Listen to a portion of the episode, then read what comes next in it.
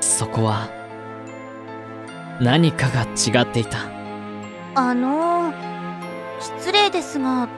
どちら様ですか何言ってるの申し訳ないですが部外者の方はそそんな部外者ってあどこかでお会いしましたかどこかでって